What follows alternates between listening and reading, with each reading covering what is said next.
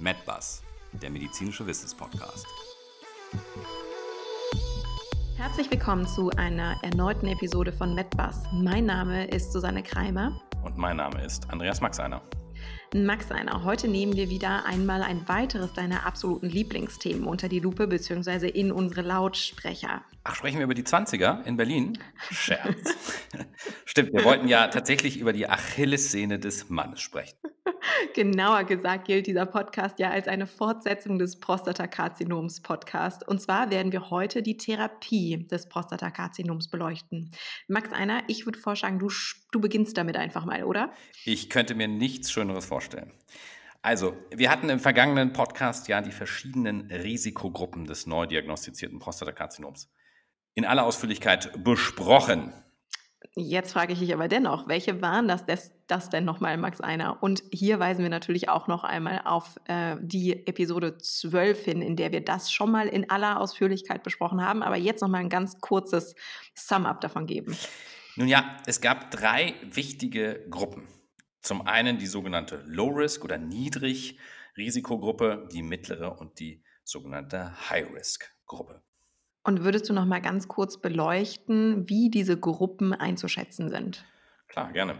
Die Risikogruppen, die beziehen sich eigentlich immer auf die Wahrscheinlichkeit, dass die Erkrankung entweder mit einem gewissen Risiko äh, metastasieren wird oder bereits metastasiert sein könnte.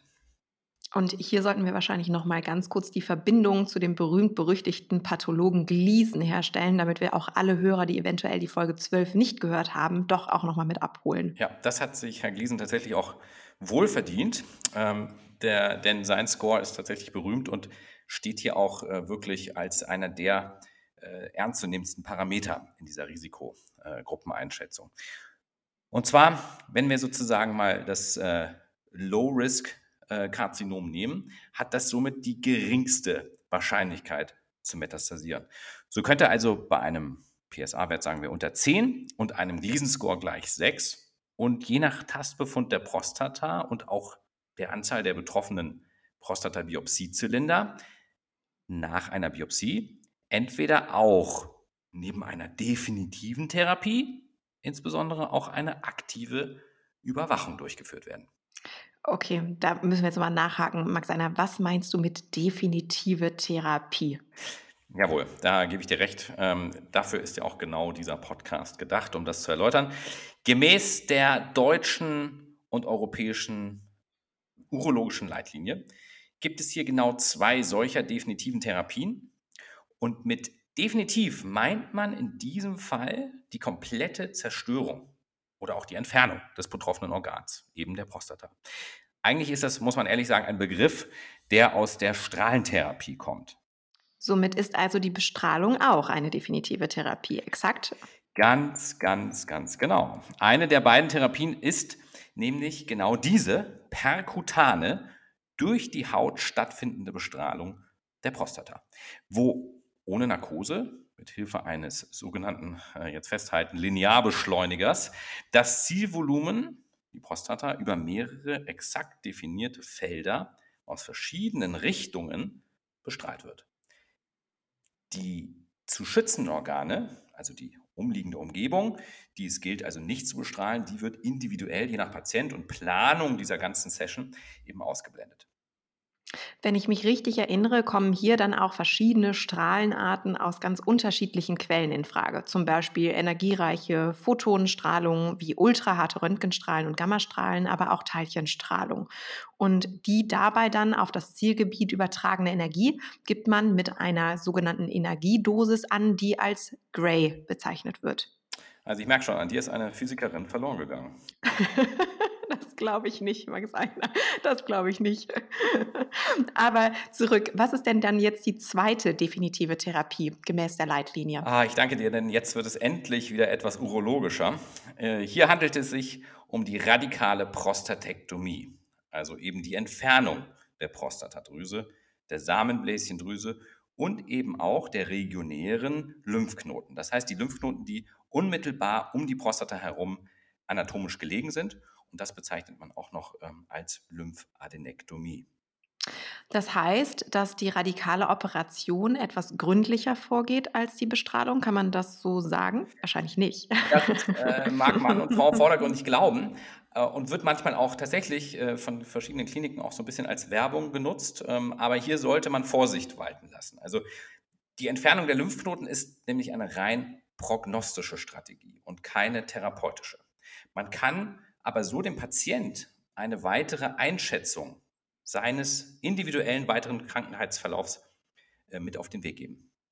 Das bedeutet, wenn keine Lymphknoten betroffen sind oder wären, habe ich einen besseren Verlauf als ein Patient mit betroffenen Lymphknoten.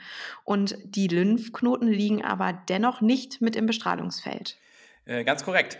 Jedoch wird je nach Stadium bzw. je nach Risikogruppe ähm, auch äh, eine Hormontherapie bereits während der Bestrahlung eingeleitet, um die Zellen sozusagen etwas empfindlicher für die Bestrahlung zu machen. Somit ist die Bestrahlung dann jetzt doch gründlicher, wenn noch eine den ganzen Körper betreffende Therapie mit hinzugezogen wird? Du willst es aber heute wirklich wissen, ne? Also, ja, will Bredouille, ich. Bredouille, Bredouille, Bredouille. Es ist mir tatsächlich ganz wichtig zu betonen, dass äh, beide Therapieformen onkologisch, also wirklich auf das Karzinom bezogen, gleichwertig zu betrachten sind. Jedoch unterscheiden sie sich ähm, mannigfaltig in Bezug auf äh, eben ihr Nebenwirkungsprofil, was sie mitbringen.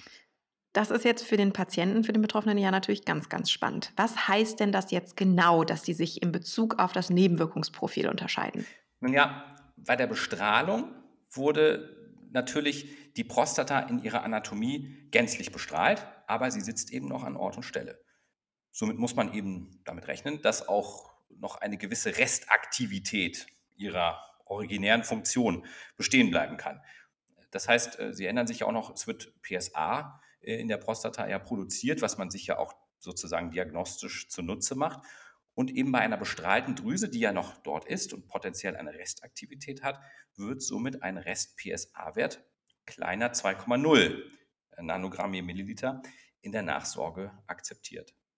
Das heißt aber jetzt auch im Umkehrschluss für den Patienten nach Entfernung der Prostata bei einer radikalen Operation ist somit kein PSA mehr gegeben. Vollkommen richtig. Nachdem natürlich die Prostata entfernt wurde, gibt es nun jetzt eigentlich kein Organ mehr, was zumindest signifikante Mengen PSA produziert. Aber vielleicht darf ich heute mal mit einem sogenannten Fun Fact dich überraschen und glänzen. Max Anna aber sehr, sehr gerne. Ich höre. welches, welches Organ könnte denn neben der Prostata noch PSA produzieren? Also welches Organ somit könnte kleinste Spuren ähm, äh, auch bei dir vielleicht sogar in deinem Blut nachgewiesen, äh, nachgewiesen werden? Absolut gar keine Ahnung, Max Einer, aber ich hoffe, du wirst das gleich verkünden. Tatsächlich gelten nämlich die Brustdrüsen ebenfalls als ähm, die Haupt-PSA produzierenden Drüsen bei der Frau wenn auch nur in geringsten Dosen. Aber tatsächlich fanden dies Manello und Kollegen bereits 1996 heraus und etablierten noch lange, lange vor uns den ersten Fun Fact in der Medizin. Sehr, sehr spannend. Also wieder so eine 1 Millionen Günther Jauch-Frage. Ich werde es mir auf jeden Fall merken. Das heißt aber jetzt trotzdem nicht, dass ich zur Prostatavorsorge gehen muss, oder? Tatsächlich äh, richtig bemerkt, aber im Umkehrschluss auch, dass äh, dein Gynäkologe oder deine Gynäkologin natürlich auch bitte keine PSA-Bestimmung äh, bei dir durchführen sollte. Touché. Ich werde ihn darauf aufmerksam machen beim nächsten Mal. Aber zurück zum Thema. Könntest du noch einmal etwas zur Entfernung der Prostata und den Nebenwirkungen erzählen, Max Einer, bitte? Sehr, sehr gerne. Die Entfernung, wie sie heute durchgeführt wird, wurde seit der 80er Jahre durch Patrick Walsh in Baltimore an der Johns Hopkins University publiziert und tatsächlich auch wirklich perfektioniert. Das ist ja jetzt spannend. Du warst doch auch mal dort, oder nicht? Tatsächlich, ich äh, habe äh, sehr schöne Erinnerungen noch an diese Zeit. Und ich bin auch sehr glücklich darüber, dass ich sowohl Sprechstunden als auch Operationen noch mit Patrick Walsh äh, durchführen durfte.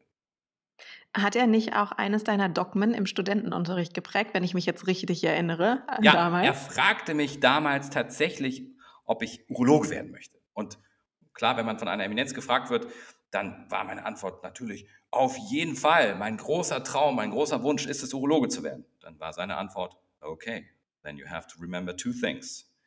You have to walk fast because urine runs quickly and you have to be able to say penis with a straight face. Ehrlich, Max einer, das mit dem Penis und Straight Face gelingt dir heute immer noch nicht, aber wir sollten tatsächlich vielleicht ein Podcast-Penis-Spiel etablieren. Love it. Sehr gut. Aber vielleicht dann doch zurück zur Operation, liebes Kreimerchen. Es gibt inzwischen zwei Methoden, wie die Prostata entfernt werden kann. Nämlich entweder wird ein sogenannter Unterbauchschnitt vom Bauchnabel abwärts bis zum Schambein angelegt und schließlich die Prostata von der Harnröhre und der Blase abgesetzt. Oder aber es wird laparoskopisch durch kleine Arbeitsdruckhaare und robotisch assistiert die Prostata in eben genau dieser Art und Weise dann auf dem Schlüssellochprinzip entfernt. Maxine, jetzt muss ich mich hier nochmal ganz kurz fassen. Ähm, daher rühren dann aber auch tatsächlich die gefürchteten Nebenwirkungen der Inkontinenz und der Impotenz. Exakt? Ja, aber in 2020 äh, kann ich äh, mit Stolz für unsere Berufsgruppe behaupten, dass man in äh, oder an designierten Zentren tatsächlich keine Angst mehr haben muss.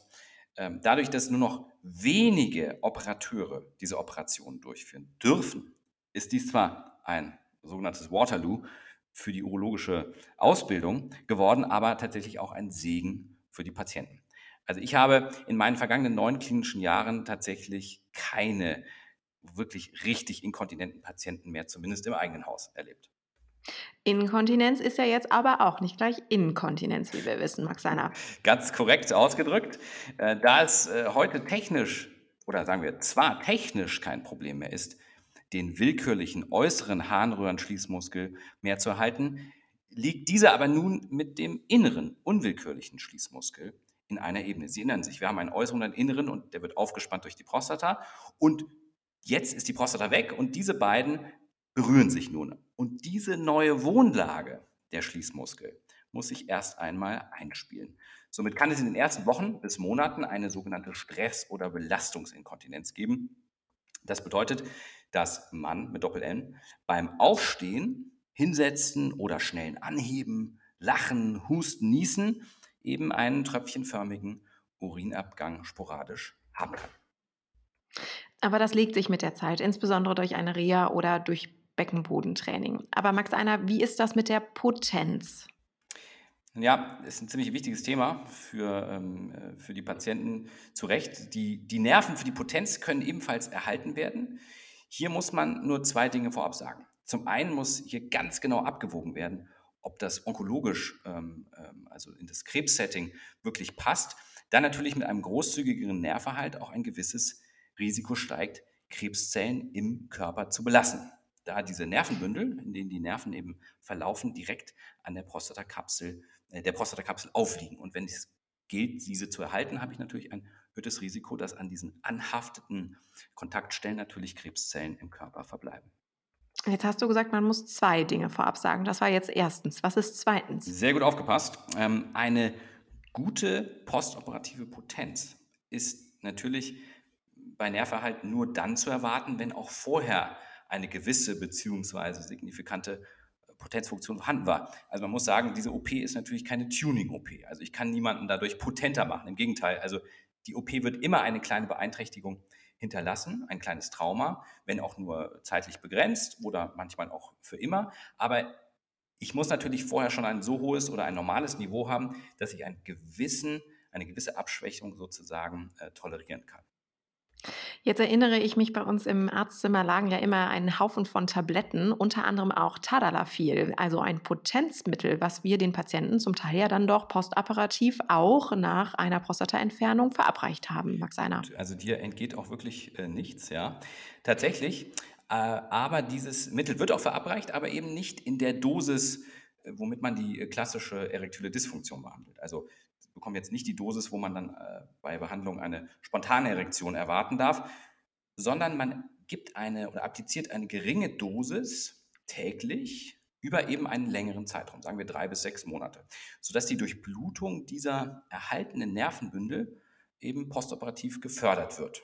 Ja, sodass, das muss man so ehrlich sagen, man hinterlässt ja ein gewisses äh, lokales Trauma an diesen Nervenbündeln so dass man dem Beckenboden und diesen Nervenbündeln eine Art medikamentöse Kur äh, verpasst. Ja, das heißt, man erhöht, man fördert die Durchblutung für einen gewissen Zeitraum, damit die Wundheilung und äh, die, die, die, äh, Versorgung mit Nährstoffen eben in diesem Bereich etwas gesteigert wird.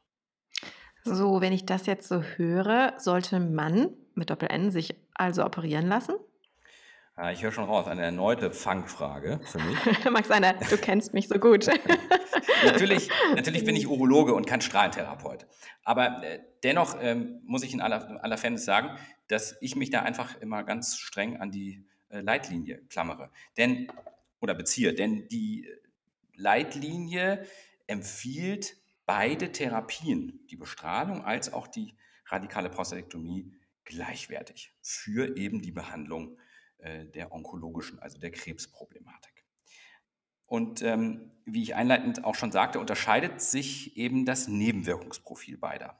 Und das muss man individuell eben betrachten. Und hier muss man sagen, ist eine zeitliche Komponente eigentlich das entscheidende Kriterium.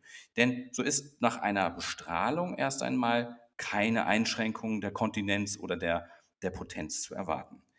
Jedoch, da die Strahlendosis oder das Gewebe mit einer gewissen Strahlendosis aufgesättigt wurde, ist natürlich hier im späteren, im langfristigen Verlauf dann eine Nebenwirkung zu erwarten. Und Max Einer, sag mal, wie ist das denn jetzt im Gegensatz dazu für die Patienten, die eben chirurgisch operiert wurden?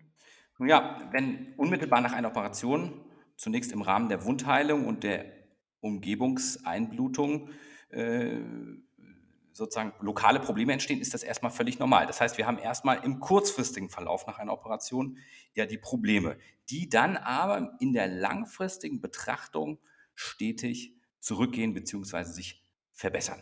Hier gibt es zwar Studien, also eine ganz berühmte Studie, Protect Trial, die haben äh, eine, der, eine Langzeitbetrachtung sowohl der aktiven Überwachung als auch der beiden definitiven Therapien, also der Bestrahlung und der Prostatektomie ange, äh, dargestellt und kommen im Grunde genommen am Ende auf, auch in den Nebenwirkungsprofilen auf ähnliche Ergebnisse. Aber wenn ich jetzt hier doch mal äh, sozusagen subjektiv meine eigene Erfahrung einspielen lasse, muss man sagen, dass sich hier das doch im klinischen Alltag doch etwas unterscheidet und eher in den ersten drei bis sechs Monaten der operierte Patient äh, ein paar Probleme hat, die dann weggehen und der äh, bestrahlte Patient tatsächlich so im vierten, fünften, sechsten Jahr dann tatsächlich mit Problemen auftaucht.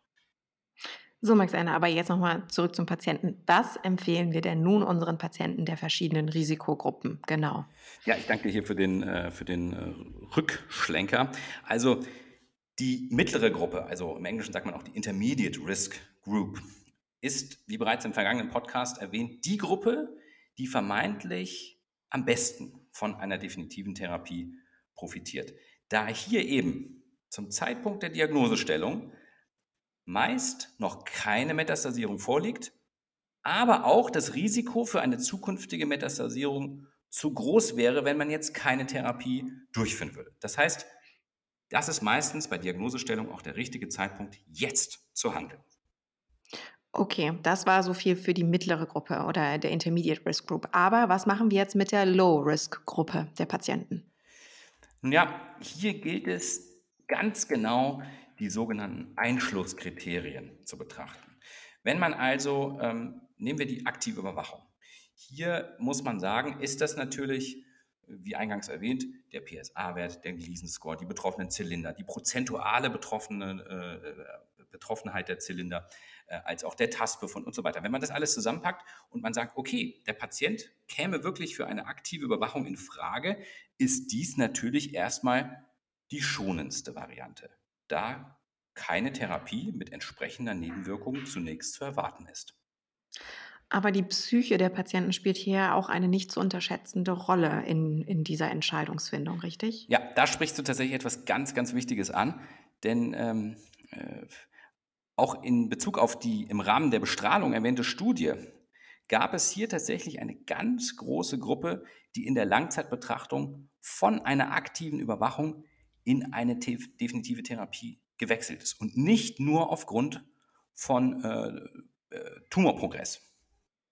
Aber wenn ich mir nun vorstelle, dass ich eigentlich nur, in Anführungsstrichen natürlich hier überwacht werden könnte und mich dann aber für eine definitive Therapie ähm, entscheide, also eben operative Entfernung oder Strahlentherapie, kommt mir das dann nicht vielleicht etwas hm, als eine selbstgewählte Übertherapie vor meines Prostatakarzinoms? Äh, ganz korrekt. Man könnte fast glauben, wir hätten uns hier abgesprochen. Denn für diesen prekären Fall gibt es tatsächlich noch eine gewisse ähm, Alternative. Und das wäre welche? Das ist die sogenannte fokale Therapie des Prostatakarzinoms. Fokus steht ja für Herd und ich meine jetzt nicht den in der Küche. Ja, tatsächlich wird hier auch je nach Therapie heiß gekocht.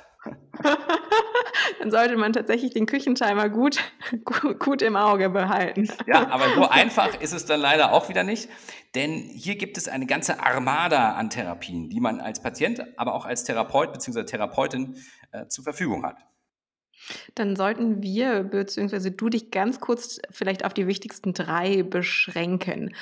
Also, das heißt, man weiß quasi mittels MRT, wo der Tumor liegt, beziehungsweise die Biopsiezylinder krebstragend waren und geht dann diesen Herd, also diesen Fokus an. Exakt? Korrekt. I promise, dass ich mich hier wirklich kurz fasse. Es gibt hier zum einen äh, den sogenannten HIFU, hochintensiver fokussierter Ultraschall wo in Narkose eine Ultraschallsonde in den Enddarm eingeführt wird und dann mittels Bündelung von Ultraschallwellen in einem oder mehreren Krebsarealen dann hohe Temperaturen von bis zu 90 Grad erzeugt werden und dann so der Tumor therapiert wird. Ein zweites Verfahren, das ist die äh, sogenannte IRE, ja, IRE auch abgekürzt, steht für irreversible Elektroporation. Hierbei werden über den Damm unter Ultraschallführung Nadeln in den lokalisierten Tumor eingeführt und zwischen diesen Nadeln wird eine ganz starke Stromspannung angelegt. Und äh, dies führt schließlich zum äh, Absterben der Zellen. Und ein drittes Verfahren ist das sogenannte TUCAT-Verfahren. Das ist das mit dem schönen dunklen OP. Richtig, Max einer? Korrekt. Ja, da muss man tatsächlich Kerzen im äh, OP-Saal anzünden, damit man was sieht. Das ist das Muckelig. neueste Verfahren. ja, darf man natürlich nicht machen. Machen wir auch nicht. Es ist das neueste Verfahren und hierbei werden äh, Hohlnadeln ebenfalls über den Damm, also das Perineum, das ist diese, dieser Bereich zwischen, also unterhalb des äh, Hodensacks sozusagen, hier werden über diesen Bereich Nadeln in das Tumorareal eingeführt und der Patient bekommt eine Substanz verabreicht, die ihn insgesamt, aber insbesondere für eine ganz bestimmte Wellenlänge lichtempfindlich macht. Und dann werden über diese Hohlnadeln exakt kalibrierte Laserfasern eingeführt und diese Laserfasern geben dann eben über diese entsprechende Wellenlänge und über eine definierten wirkliche Distanz eben Licht ab. Und so kann hier eine Durchblutungsstörung in dem zu behandelnden Gewebe hervorgerufen werden. Und das bedeutet dann eben, dass der Tumor nicht mehr mit den nötigen Nährstoffen versorgt werden kann oder wird. Und ähm, sag mal aber ganz kurz, kann man das jetzt alles von dir verabreicht bekommen, Max Einer? Ja, das war jetzt nicht abgesprochen, aber ich danke dir sehr für die äh, Schleichwerbung. Ähm, nicht dafür, Max Einer, nicht dafür. aber natürlich, das kann man, äh, das, das tatsächlich führe ich durch. Aber das ist mir ganz wichtig. Egal, wer das am Ende durchführt, ist es wichtig, dass die komplette Sichtung der Krankengeschichte, inklusive aller PSA-Werte, MRT-Bilder, Verläufe, Vorbehandlungen und so weiter ganz konkret angeschaut wird. Und dann muss hier ganz individuell eine Evaluation, also eine Begutachtung dieser Konstellation vorgenommen werden. Ähm, und das äh, kann ich aber natürlich gerne machen bei Bedarf. Wundervoll, mein lieber Max Einer. Jetzt fehlt doch eigentlich nur noch die High-Risk-Gruppe, wenn ich es richtig erinnere. Wir hatten, ja, wir hatten die Low-Risk, wir hatten die Intermedi Intermediate Risk. Ähm, und bei der High-Risk-Gruppe hast du beim letzten Podcast erwähnt, dass man hier von einer vermeintlichen Therapie oder vor einer vermeintlichen Therapie eigentlich ganz genau hinschauen müsste, ob die Erkrankung nicht bereits metastasiert ist. Und wenn nicht, dann kommen vermutlich auch die beiden definitiven Therapien in Frage, über die wir hier gesprochen haben haben. Ähm, exakt, exakt, exakt. Da dies aber bereits in die metastasierte Prostatakarzinom-Situation übergeht, sollten wir dies vielleicht äh, gegebenenfalls noch einmal in einen äh, eigenen Podcast packen. Würde ich sehr, sehr gut. sehr, sehr gute Idee. Mit einem Blick auf die Zeit bin ich äh, komplett bei dir, denn ich habe bereits jetzt schon das Gefühl, ich sollte mir vielleicht doch auch mal meinen PSA-Wert testen lassen. Aber bevor ich dies tue, würde ich gerne noch deine Lieblingseingangsfrage aus den Studentenkursen bei uns an der Charité an unsere Hörer und Hörerinnen stellen. Max Einer. da bin ich sehr beruhigt, dass du das äh, für mich übernimmst an dieser Stelle. Nicht dafür. Auch wenn ich erst einmal damals wirklich darüber nachgedacht habe, was du da sagtest, musste ich danach umso mehr lachen. Also hier für unsere lieben Hörer und Hörerinnen die Max Einersche Frage. Benutzt man bei der Prostatakrebsvorsorge bei der Abtast Abtastung der Prostata ein oder zwei Finger? Ich, äh, ich äh, befreie du traust dich gar nicht. Du traust dich gar nicht. und löse das hier einmal auf. Natürlich äh, muss man zwei Finger benutzen. Und dann kommt meistens die Frage, äh, wieso, warum? Natürlich für die zweite Meinung über die Diagnose. Immer wieder schön. Kommt drauf an, Max einer, kommt drauf an. Aha, touché. Aber man sollte hier an dieser Stelle unseren Witz nicht falsch verstehen, bitte. Die Prostata-Abtastung wird selbstverständlich mit einem Finger durchgeführt, liebe Hörerinnen und Hörerinnen. Ich danke für die Aufklärung. Sehr gerne. Sehr gerne, Max. Ähm, wir verabschieden uns äh, für heute von Ihnen, ähm, wünschen Ihnen einen schönen verbleibenden Tag. Ähm, bei Fragen, Anregungen oder Kritik, wie immer und wie gehabt, bitte eine E-Mail an medizin.medbus.de. Wir haben äh, für unseren letzten Podcast sogar schon eine Frage bekommen, die werden wir beim nächsten Mal auflösen. Und äh, sollten Sie noch mehr von uns, und zwar täglich, genießen wollen, dann bitte über Instagram, Twitter oder TikTok. Da haben wir jetzt auch ein Profil und bespielen Sie jeden Tag mit wissenschaftlich und medizinischem Wissen.